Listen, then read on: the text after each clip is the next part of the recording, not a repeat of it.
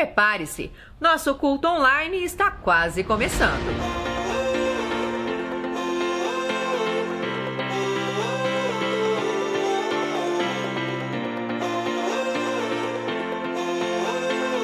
Oi, gente, estamos aqui hoje para te ajudar a se preparar para os cultos online da C3.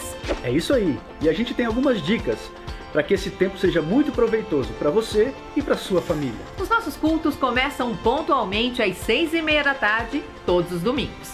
Você pode acompanhar no Instagram da C3, no Facebook da C3 Curitiba e também no nosso canal do YouTube. E uma pergunta: você já tem o app da C3 Curitiba? Não! você precisa baixar. Lá você vai ficar por dentro de tudo que acontece em nossa igreja. Programe-se para que você esteja focado somente na transmissão. Não faça nenhuma tarefa paralela, realize tudo antes. Lembre-se, a sua casa é a igreja.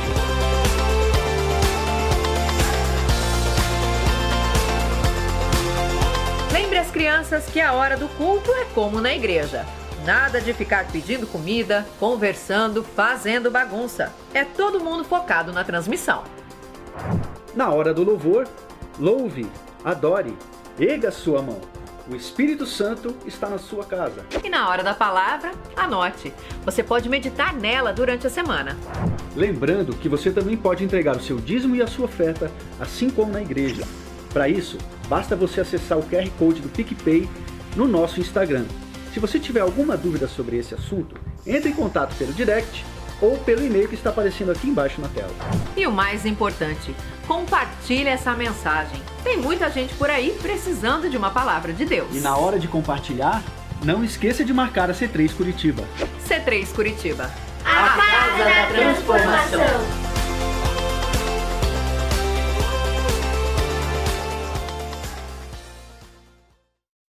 Boa noite, pessoal. Hoje é a nossa vez aqui no 3 por 15. Queria falar para vocês que é uma grande honra e um privilégio estar aqui. Queria agradecer em especial ao Ronald e à Cris pela, pela oportunidade que está nos dando. É uma igreja que sempre incentiva nós a, a buscarmos, a liderarmos. E isso é uma forma linda de conduzir a igreja. Uma igreja que chama muita atenção por esse aspecto, sabe? de forma simples e natural, de exaltar acima de tudo o nome do Senhor Jesus. E onde a gente não é exaltado, a gente, os nossos pastores merecem honra, mas acima de tudo, a honra quem merece é o nosso Senhor Jesus Cristo. Antes de começar a minha palavra, eu queria fazer uma breve oração para que o Espírito Santo tenha liberdade e nos conduza, Pai. Assim como o Senhor falou aos nossos corações, que o Senhor venha falar a todos os membros da igreja, Pai que o nosso estudo possa ser transmitido da melhor forma possível para todos aqui, Pai. Em nome de Jesus. Como eu vinha falando, sempre gosto de, de realçar a forma simples e natural da igreja. E eu quero falar para vocês que Jesus era simples. A palavra de Deus é simples. Mas eu procurei trazer uma palavra simples, mas que tenha profundidade Jesus quer que a gente busque Ele com profundidade e na intimidade da palavra dele, sabe? Com isso, Ele revela a vontade e a direção que Ele quer para a gente. A gente tem um grande exemplo, quando Jesus estava na praia e, e os discípulos estavam lançando as redes e não estavam conseguindo ter nenhum resultado. Ele falou para ele: lance as águas, as redes nas águas mais profundas. E ele deu direção a eles. E a gente sabe o resultado que eles obtiveram com isso. Eu busquei um exemplo da simplicidade da palavra de Deus num texto lá no Evangelho de João. Eu cheguei a ler o Evangelho de João todo para me preparar para vocês, tá, pessoal? E foi lindo e tremendo. Como é bom buscar essa profundidade de Deus. Ele, ele revela tanta coisa. E o que eu, o que eu quero passar para vocês é o que Deus revelou primeiro para mim. Sabe, essa palavra primeiro foi para mim. Evangelho de João 6, de 25 ao 37. Eu não vou ler todo ele porque é um texto muito longo. Mas o que eu quero destacar para vocês a forma como Jesus se relacionava com os discípulos e a forma como ele conversava com eles. Os, os, discípulos, os discípulos lançaram duas perguntas para Jesus. Quais são? que sinal fazes para que vejamos e creiamos em ti? Nossos pais comeram do maná. Que faremos para realizar as obras do Pai? O contexto que isso aconteceu foi logo após Jesus ter atravessado o mar da Galiléia e, e ter chegado em Cafarnaum. Simplesmente logo após ele ter andado sobre o mar e ter feito o milagre da multiplicação dos pães e peixes. Vejam só o que Jesus tinha feito um pouco antes. Mas Jesus, como sonda o nosso coração e sabe de todas as coisas, ele percebeu que o que eles buscavam era algo que atendesse às necessidades momentâneas deles, como a sobrevivência, o maná, que eles sabiam que, que Deus supriu ele no deserto, e os rituais da lei, da lei que eles estavam acostumados. Porém, porém Jesus quer, queria e quer que eles buscassem as, co as coisas do alto. É o que Ele deseja que nós façamos hoje, independente dos resultados que venhamos a ter. Ele quer que façamos acima de tudo a vontade deles que é colocada em nossos corações. Esse é meu tablet, tá pessoal? Jesus começa respondendo a primeira pergunta, que foi: Que faremos para realizar as obras do Pai? Vejam a resposta que ele deu. Creiam que fui enviado por Deus. Simples assim. Uma resposta simples, porém tremenda. Jesus não, não, respondeu diretamente das obras que eles deveriam fazer, mas que crescem que ele foi enviado pelo Pai. Percebam o que Jesus prometeu numa outra circunstância, quando ele já anunciava a eles que ele voltaria para o Pai, aos que crescem nele. Está lá em João 14, 12. Na verdade, na verdade vos digo que aquele que crê em mim também fará as obras que eu faço, e as fará maiores do que estas, porque eu vou para o Pai. Com a presença do Espírito Santo, que Ele nos concedeu quando foi para o Pai, nós estaremos realizando obras maiores do que Ele. É uma promessa dele. E vejo alguns sinais que acompanhariam aos que crescem. Está lá em Marcos 16, versículos 17 a 18. Em nome de Jesus, expulsaríamos demônios, falaríamos em línguas, poríamos a mão sobre enfermos e os curaríamos. E a segunda pergunta que ele fez: Que sinais fazes para que vejamos e creiamos em ti? nossos pais comeram o maná. Ou seja, eles queriam saber, Jesus, o que tem a nos oferecer? E vejo a resposta de Jesus. Ele nos oferece algo muito maior do que o maná. Ele respondeu: Eu sou o pão da vida. Ele oferece a si mesmo por nós. Deu a sua vida para nós como último sacrifício pelo perdão dos nossos pecados. Jesus carregou sobre si nossos pecados e morreu por nós. Jesus é o alimento que nos dá vida espiritual e eterna. Ele sempre está nos nutrindo com seu amor, graça, ternura e verdade. E como menciona o apóstolo Paulo, na carta aos Efésios 2:1. Jesus nos deu vida estando nós mortos em nossos delitos e pecados. Prestem muita atenção, eu aprendi isso cedo, gostaria de passar para vocês. Prestem muita atenção quando Jesus fala na Bíblia. E fiquem atentos e percebam o que Ele quer de ação e atitude nossa.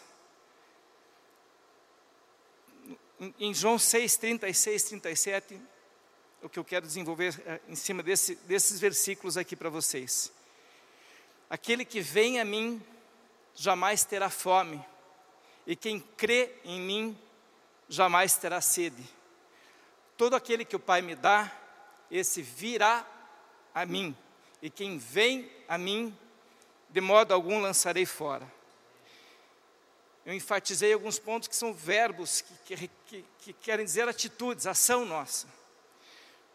Nós fomos escolhidos pelo Pai, porém precisamos ter uma atitude, ir até Jesus. Quando avançamos para o alvo, qualquer alvo que a gente tem na vida, é algo que nos atrai. Nós temos uma motivação para isso. Isso aconteceu com os discípulos, desde o princípio, em todos os discípulos. Escutaram primeiro a Ele e tomaram a decisão de seguir a Ele. Porém, Ele sempre nos dá liberdade de escolha. Jesus é muito gentil, Ele dá liberdade de escolha sempre. Ele não nos impõe nada. Porém, deixa claro que, de fato, nos dá vida, o que nos dá vida é a Sua palavra, é irmos ao encontro dEle. Em João 6,63, ele mesmo diz: O Espírito é o que vivifica, a carne para nada aproveita. As palavras que eu vos digo são espírito e vida. Mas vejam só, depois de um tempo caminhando com Jesus, mesmo nós, Ele continua nos dando a liberdade de escolhermos continuar com Ele. Devemos cuidar muito com as distrações do mundo e também não dar ouvidos às vozes da multidão, que tentam a todo momento nos desviar do caminho de Jesus. Isso eu diria para os jovens principalmente. Não deem ouvidos à voz das multidões e às murmurações, às reclamações. Mantenham o olhar de vocês em Jesus. Vejam a atitude de Jesus ao perceber, logo após esse diálogo, que os, os discípulos davam ouvidos à murmuração e à indignação dos judeus, quando revelou que, quem ele era e para que veio. Ele pergunta aos discípulos se queriam continuar com ele. Pedro daí pergunta: A quem iremos, Senhor? Somente tu tem palavras de vida eterna. Pedro, sempre Pedro, ele que andou sobre o mar, enquanto mantinha os olhar, olhar fixo em Jesus. Impulsivo e ousado, se expunha, experimentava dos milagres de Jesus. E nós, quais são as experiências que temos tido com Jesus? Que tal sermos mais ousados? Mas olha a decisão de Pedro em permanecer com Jesus. A melhor decisão é sempre permanecer com Jesus. Quando permanecemos com Jesus, passamos a ser seus imitadores. Experimentamos uma vida que vale a pena ser vivida. Não uma vida supérflua, fútil, só com os prazeres. Mas voltando ao texto, ao versículo em João 6,36, podemos ler: E quem crê em mim jamais terá sede. A segunda e maior importante atitude é crer. Para crer é preciso ter fé, é uma decisão. Sem fé é impossível agradar a Deus. Pela fé somos salvos. E mais uma vez, na sua simplicidade, Jesus explica aos que ainda estão buscando, você que ainda está buscando, você que ainda está se debatendo, que não encontrou o verdadeiro caminho, ele disse que podiam ir até ele, e aos que creem nele, vejam o que aconteceria.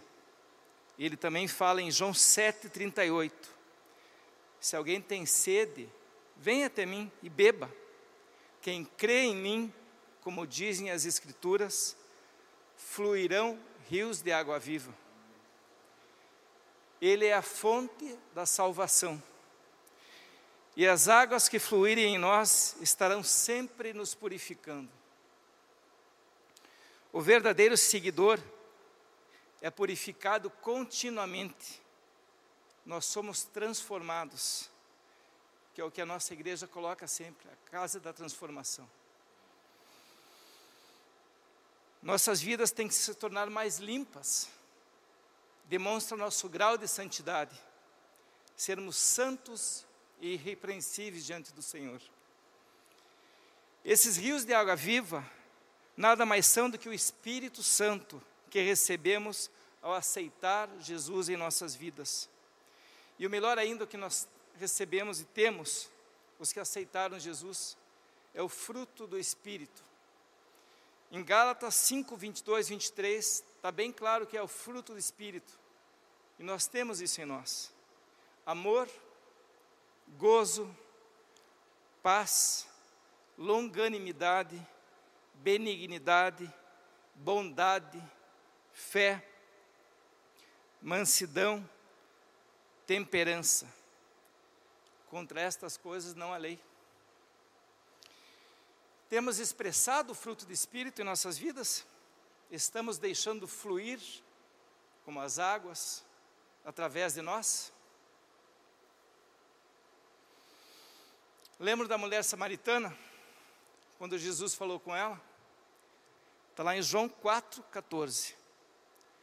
Mas aquele que beber da água que lhe der nunca terá sede, porque a água que eu lhe der se fará nele uma fonte que salte para a vida eterna. Percebam, ela teve um encontro com Jesus, ouviu as palavras dele e creu, e declarou: Senhor, vejo que tu és profeta. O mais importante, a atitude que ela teve depois, ela não as reteve para si, ela voltou para a comunidade dela e contou para todas as boas novas. E nós o que temos feito? Temos retido o que recebemos? Estamos sendo os verdadeiros emissários do Evangelho? Temos que deixar as águas fluírem, levando as boas novas de Deus ao mundo. Fique atento ao que acontece com a água parada por muito tempo, apodrece beber desta água e também mostrar ao próximo como ter a fonte nele mesmo. E para concluir, João 3,16: Porque Deus amou o mundo de tal maneira que deu o seu Filho unigênito, para todo aquele nele crê, não pereça, mas tenha vida eterna. Só mais uma coisa que eu queria lembrar aqui, eu, eu sempre gostei de questionar muito, e nas aulas do Norberto, fiz uma pergunta uma vez para ele. Pastor Norberto, de que forma que o apóstolo Paulo, como que ele pregava quando ele chegava nas cidades, porque ele sabia muito do Antigo Testamento, do, do que tinha, Deus tinha colocado no coração dele, e ele respondeu, a mensagem era, era basicamente essa, o que procurei passar para vocês. Jesus ressuscitou, Ele é o Senhor. Ele nos deu a salvação e transforma nossas vidas. Simples assim. Porém, com muito amor ao um imenso amor ao próximo, que é o que Jesus mais quer da gente. Isso aí, pessoal.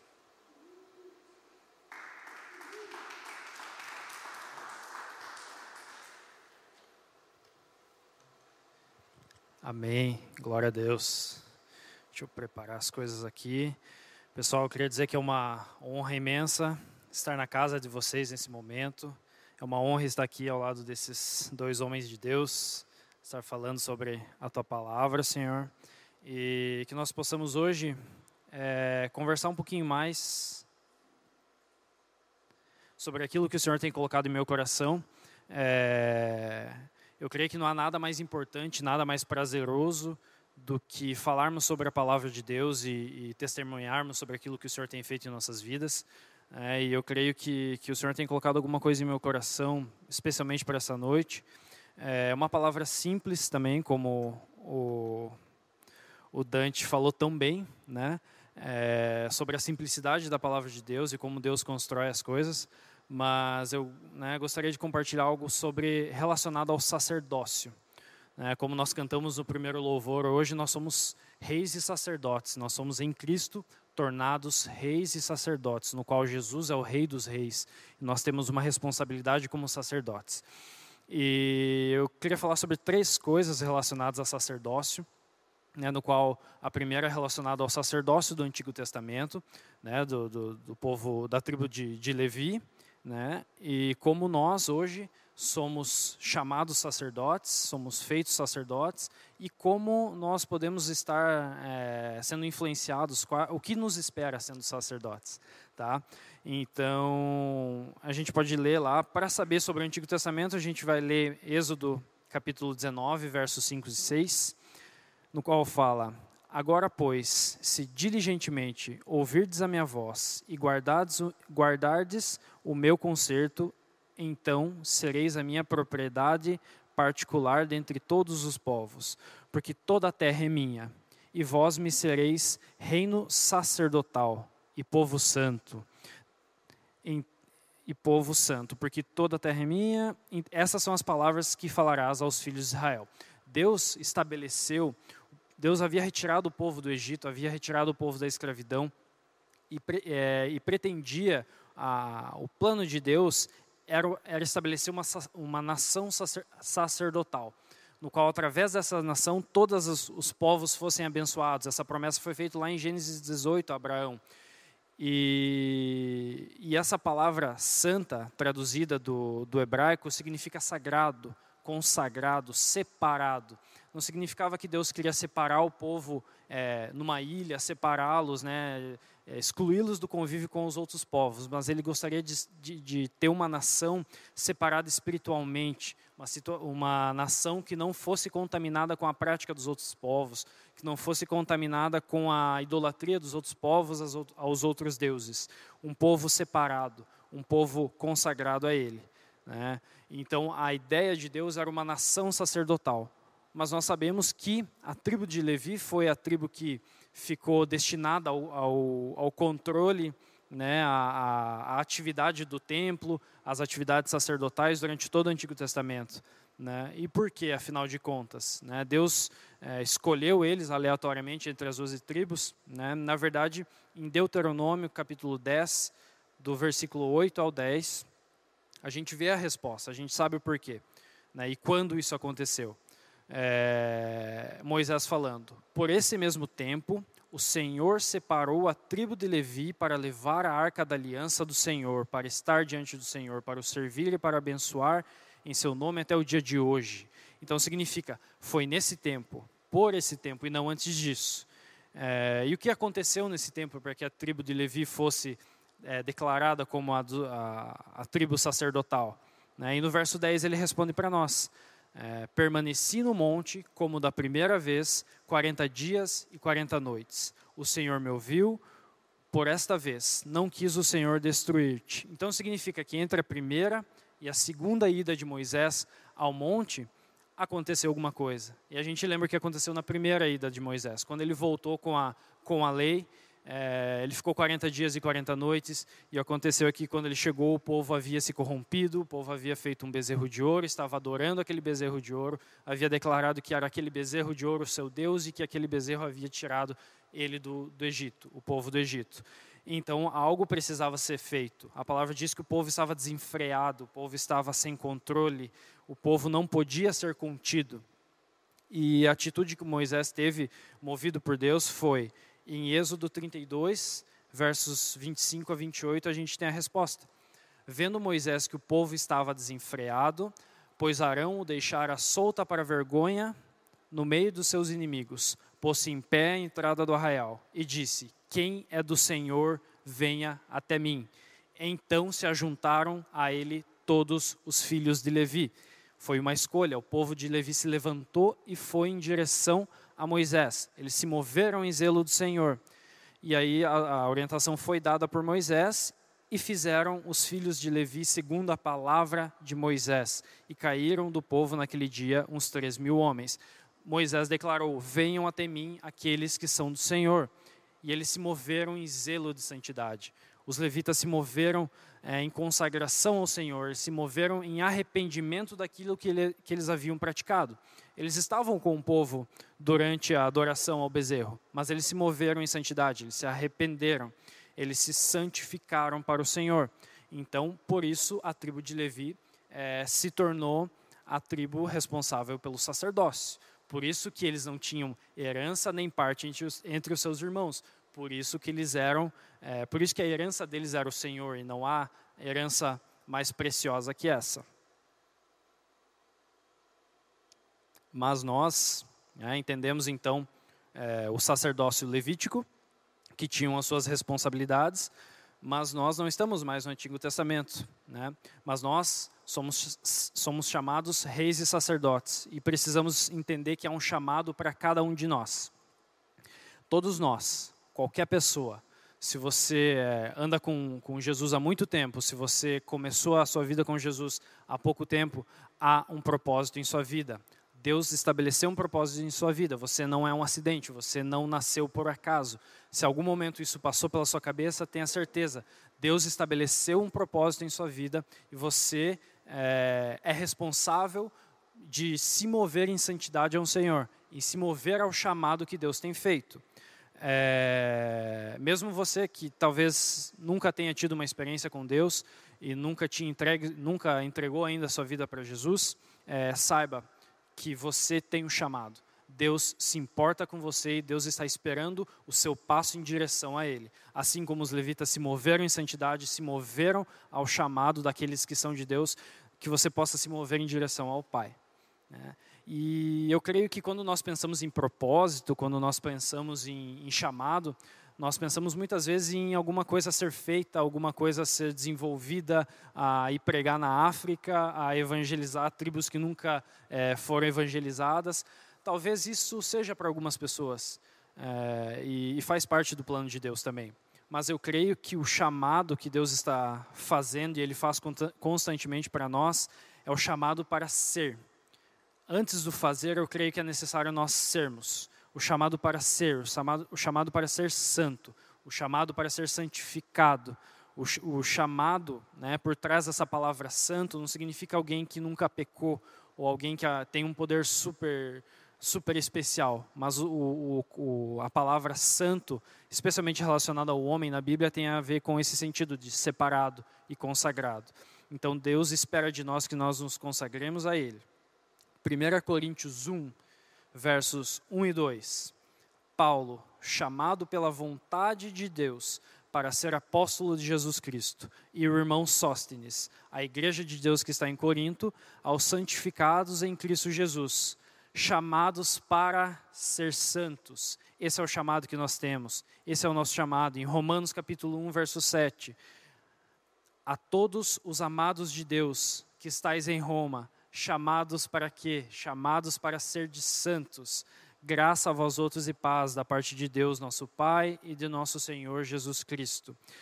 Antes do chamado para o serviço, que é muito importante, há o chamado para ser. Porque quando nós nos tornamos aquilo que, que Deus deseja, aquilo que Deus tem preparado para nós, fica mais fácil a gente fazer aquilo que Deus deseja, porque nós estamos no centro da vontade dEle. Quando a gente está é, se tornando aquilo que Deus deseja, a gente começa a frutificar para o reino. E isso fica muito mais fácil e a palavra nos confirma isso. 2 Timóteo capítulo 2, verso 21.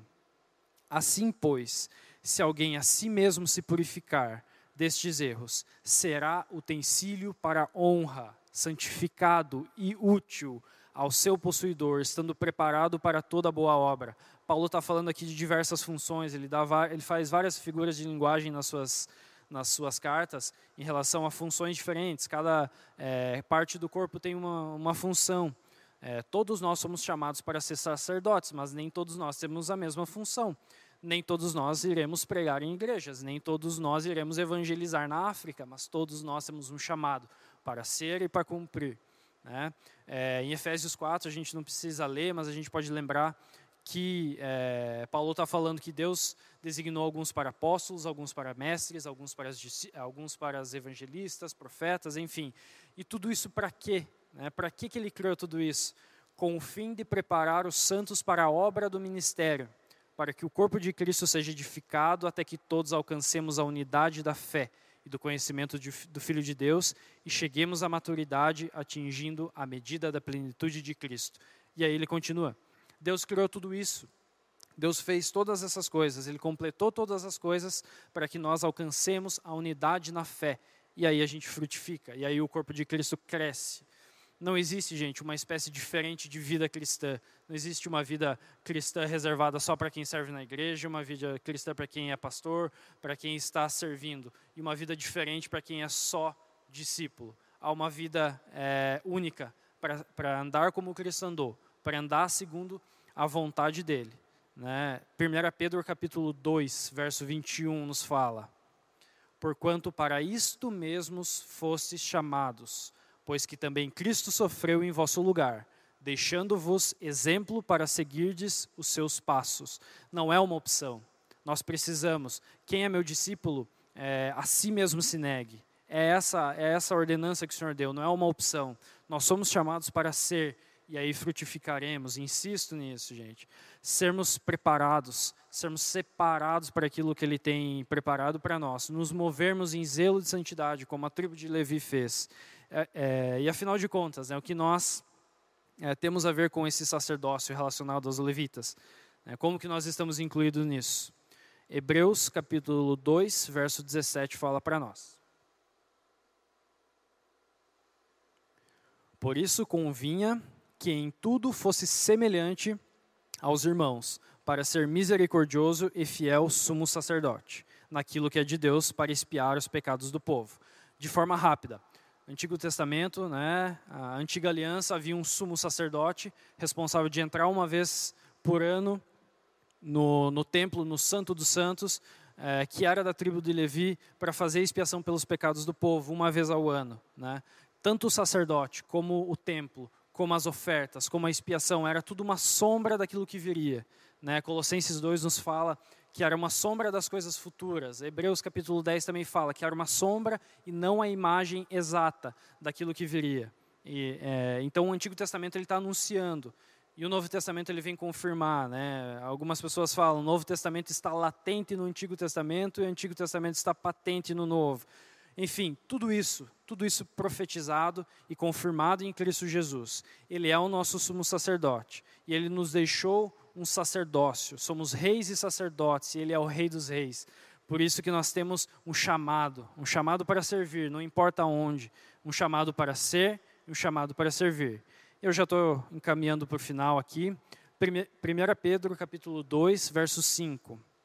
Vós também, como pedras vivas, sois edificados casa espiritual e sacerdócio santo, para oferecer sacrifícios espirituais agradáveis a Deus por Jesus Cristo. E aí ele segue e no verso 9 ele fala: Mas vós sois geração eleita, o sacerdócio real, a nação santa, o povo adquirido para que anuncieis as virtudes daquele que vos chamou das trevas para a sua maravilhosa luz.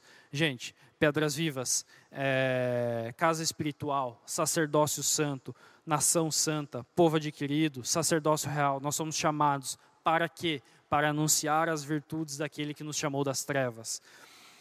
Somos sacerdotes, gente. Eu só queria encerrar com uma, uma mensagem de esperança, porque Pedro, tá, é, essa carta que ele escreveu, é, ele estava escrevendo aos irmãos a dispersão. Esses irmãos estavam sendo perseguidos, estavam sofrendo perseguição, né? E ali 1 Pedro 2,19 ele segue falando, porque é coisa agradável que alguém, por causa da consciência para com Deus, sofra agravos, padecendo injustamente.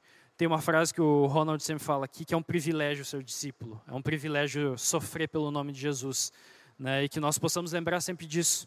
E que quando nós formos é, submetidos ao fogo, submetidos às dificuldades, a gente possa lembrar de Sadraque, Mesaque e Abednego, quando eles foram largados na fornalha do fogo movidos em zelo de santidade pelo Senhor, para não adorar Faraó, eles foram lançados nessa fornalha.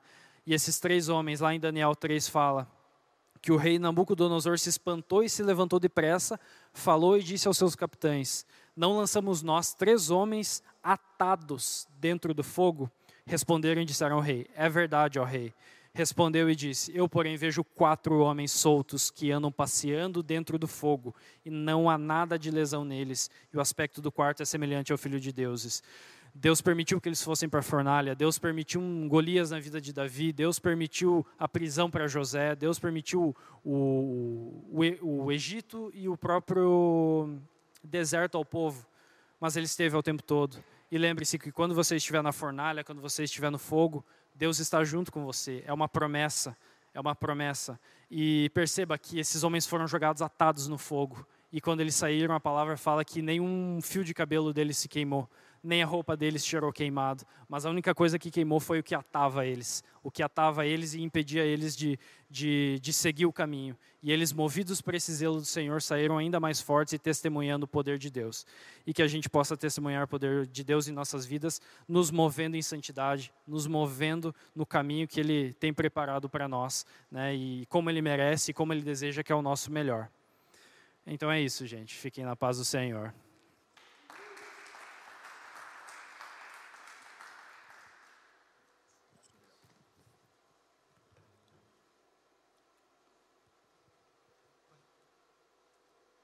Boa noite.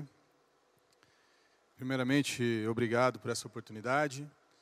Quero agradecer aos meus pastores por confiarem em nós essa responsabilidade. E assim como meu amigo Dante disse, essa palavra, em primeiro lugar, era para mim. Deus deu ela para mim, me despertando alguns pontos na minha vida que eu acho que são interessantes ser compartilhados com os meus queridos o tema da, dessa palavra é ter foco. Desde pequeno a gente, a mãe fala, filho, estuda, porque você precisa passar de ano. Você tem que perder um tempo estudar, passar de ano. Então a nossa vida é movida por foco. A gente tem que ter alguns focos na nossa vida para que a gente consiga chegar em algum lugar. Só que nada sem o foco, o foco você, desculpa, ficou um pouco confuso agora, mas você precisa ter um objetivo para ter foco na vida. Se você não tiver o objetivo, nada adianta você ter foco. E você, numa caminhada profissional, uma empresa vai falar assim: Poxa, minha empresa, meu time está perdendo foco do negócio aqui. Eles vão lá e vão pagar uma grana absurda para alguém falar para você ter foco. Mas a pessoa podia ter falado, cara, nosso objetivo é aqui, ó, nós temos que chegar ali, naquele lugar, o objetivo é esse. Então a gente tem que se concentrar para chegar naquele determinado objetivo. E o resumo de ter foco se refere a ter um objetivo e ser persistente em relação para que futuramente você possa alcançá-lo. Aí eu digo para vocês, você escuta uma gente falar palestra, livro, um monte de coisa escrito sobre foco. Foco em quê? Para quê? Por quê? Então, assim, é simples assim. Vou dar um resumo. Vamos economizar os coaches, desculpa meus amigos coaches aí, mas vamos dar uma economizada agora aqui no texto. As empresas também vão economizar dinheiro agora nessa breve aula. Você precisa ter foco porque você precisa ter um objetivo. E esse objetivo ele gera uma consequência. A consequência quando você atinge o objetivo é um resultado, um prêmio, alguma coisa você vai receber por alcançar esse objetivo. É simples assim. Então, senhores, deixe bem claro o objetivo e qual vai ser a recompensa. E o pessoal vai trabalhar afinco para conseguir esse objetivo. É simples assim. Bom, na vida cristã também não é diferente, vou dizer isso para vocês. Por quê? Porque nós precisamos ter foco, nós precisamos no objetivo e também nós receberemos uma recompensa. E digo para vocês que vale a pena essa recompensa. E eu vou fazer um exercício com vocês um pouco diferente. Eu poderia falar para vocês o foco, o objetivo e o resultado. Eu vou começar de trás para frente. Talvez fique mais claro para entender o foco da vida cristã. Qual é o foco que nós precisamos ter? Qual o resultado do objetivo alcançado da vida cristã? Em João 3,16 diz: porque Deus, porque Deus tanto amou o mundo que ele deu o seu Filho unigênito, para que todo que nele crê não pereça, mas tenha vida eterna. Então, primeiro ponto, vida eterna. Tá? É o resultado do objetivo. Nós, se você alcançar o objetivo que vai ser falado na frente, você vai ter a vida eterna. Ponto. 2 Coríntios 5, 1. Sabemos que, os, sabemos que, se for destruída temporária habitação terrena em que vivemos, temos por parte de Deus um edifício, uma casa eterna nos céus, não construída por mãos humanas. Ou seja, nós vamos morar no céu, nós vamos ter uma morada no céu. E em terceiro, estou falando de três prêmios, se você quiser mais um, nós podemos ajudar, se não for suficiente. Colossenses 3:24. Sabemos que recebereis do Senhor o galardão da herança, porque a Cristo o Senhor servis. Então, se eu servir a Cristo, eu vou ter um galardão. Então, ou seja, o prêmio do objetivo da vida cristã, eu falei três: vida eterna, morada no céu e receber um galardão. Ok? Então, eu comecei da coisa boa de trás para frente. Quais, quais são os prêmios? Qual o objetivo da vida? Qual o objetivo de ter foco na vida cristã? Perdão. Em Efésios 4, 3, 16, até que todos cheguemos à unidade da fé, ao conhecimento do Filho de Deus e a, a varão perfeito, a medida e estatura, estatura completa de Deus. E em outra versão diz, a que todos cheguemos à unidade de fé, a conhecimento de Filho de Deus, a homem perfeito, a medida e estatura completa de Deus. A propósito, é que, se, é que não sejamos mais como crianças levadas de um lado para o outro pelas ondas, nem jogadas para cá e para lá, por todo o vento de doutrina e pela astúcia e esperteza de homens que induzem ao erro. Antes seguimos a verdade em amor, cresçamos em tudo que nele há cabeça, Cristo. Ou seja, o objetivo da vida cristã é sermos buscar a estatura do varão perfeito nós buscarmos a imagem e semelhança de Jesus Cristo. Ou seja, e ele deixou alguns exemplos para nós. O amor de Deus sobre o amor a Deus sobre todas as coisas, amar os inimigos, o único caminho ao Pai senão ao Cristo, ter fé. Ele nos ensina sobre humildade, perdão e a verdadeira felicidade. Então, o objetivo da vida cristã, resumindo, é se tornarmos varão perfeito. Este é o objetivo. E se esse objetivo está claro para você, o foco vai ser tranquilo de chegar. Eu vou passar o foco para vocês da vida cristã.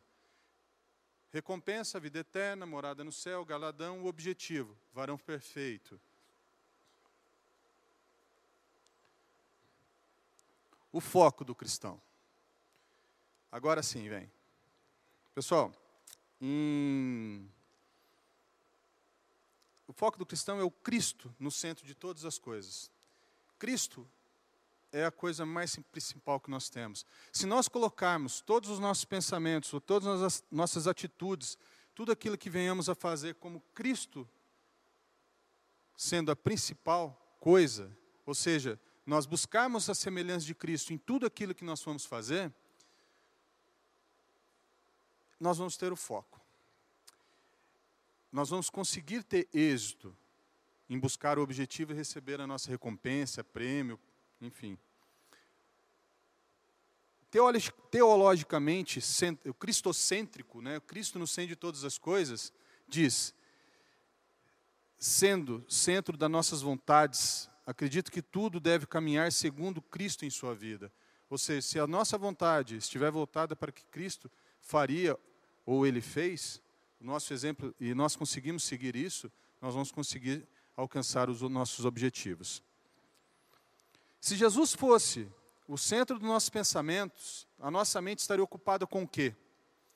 Em Filipenses 4, 8, ela estaria, ela tem que estar ocupada com tudo que é verdadeiro, com tudo que é honesto, com tudo que é justo e com tudo que é puro, e tudo o que é amável, tudo que é de boa fama, se há alguma virtude e se há algum louvor, nisso pensai. Então, esse é um ensinamento que foi nos deixado para que nisso pensamos, para que conseguimos colocar Cristo no centro da nossa vida. Fora disso, não tá, Jesus Cristo não está no, no centro da nossa vida.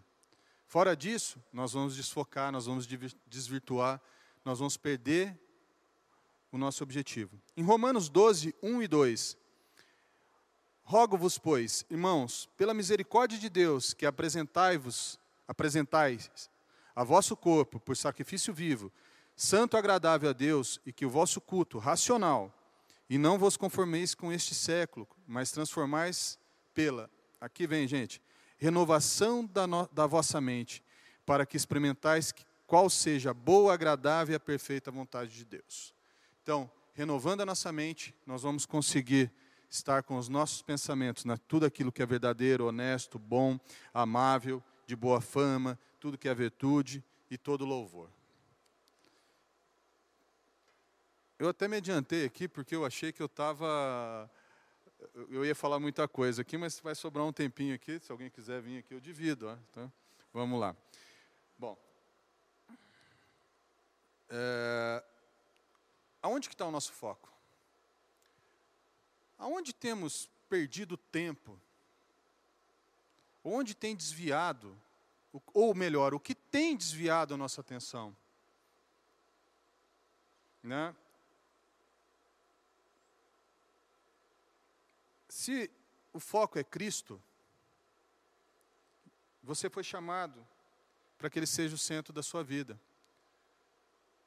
E em algum tempo atrás, conversando com algumas pessoas, e eu tenho visto algumas pessoas se perdendo ao longo da vida. Ora por coisas muito sérias, ora por coisas tão banais. Não é fácil você manter esse foco. Eu já errei muitas vezes também.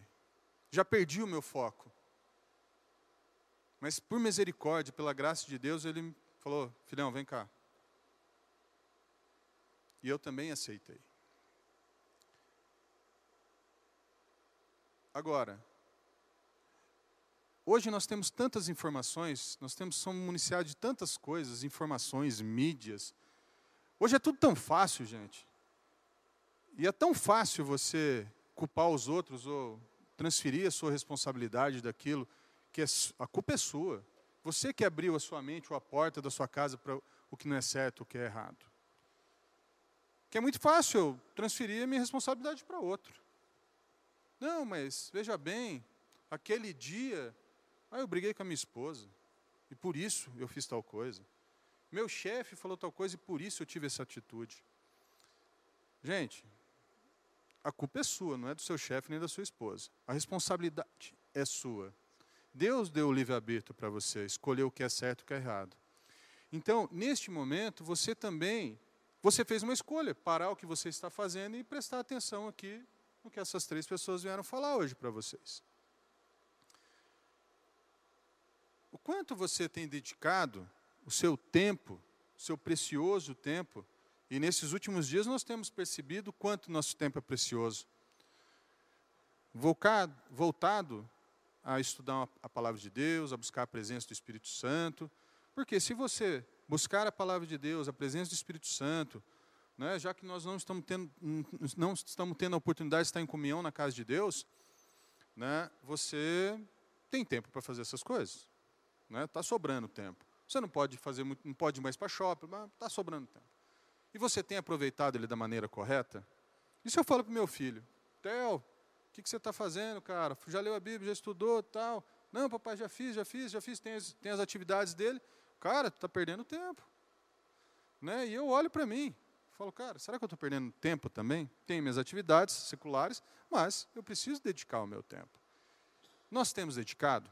Ou nós temos deixado o inimigo tomar o nosso tempo? Gente, é o seguinte: quando você está focado naquilo que você tem um objetivo bem claro, você não perde atenção para as outras coisas, você não desfoca.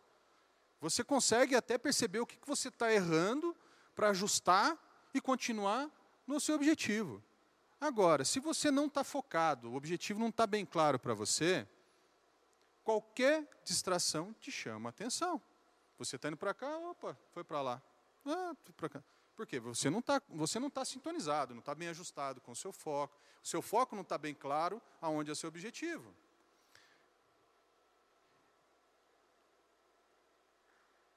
E daí eu te pergunto: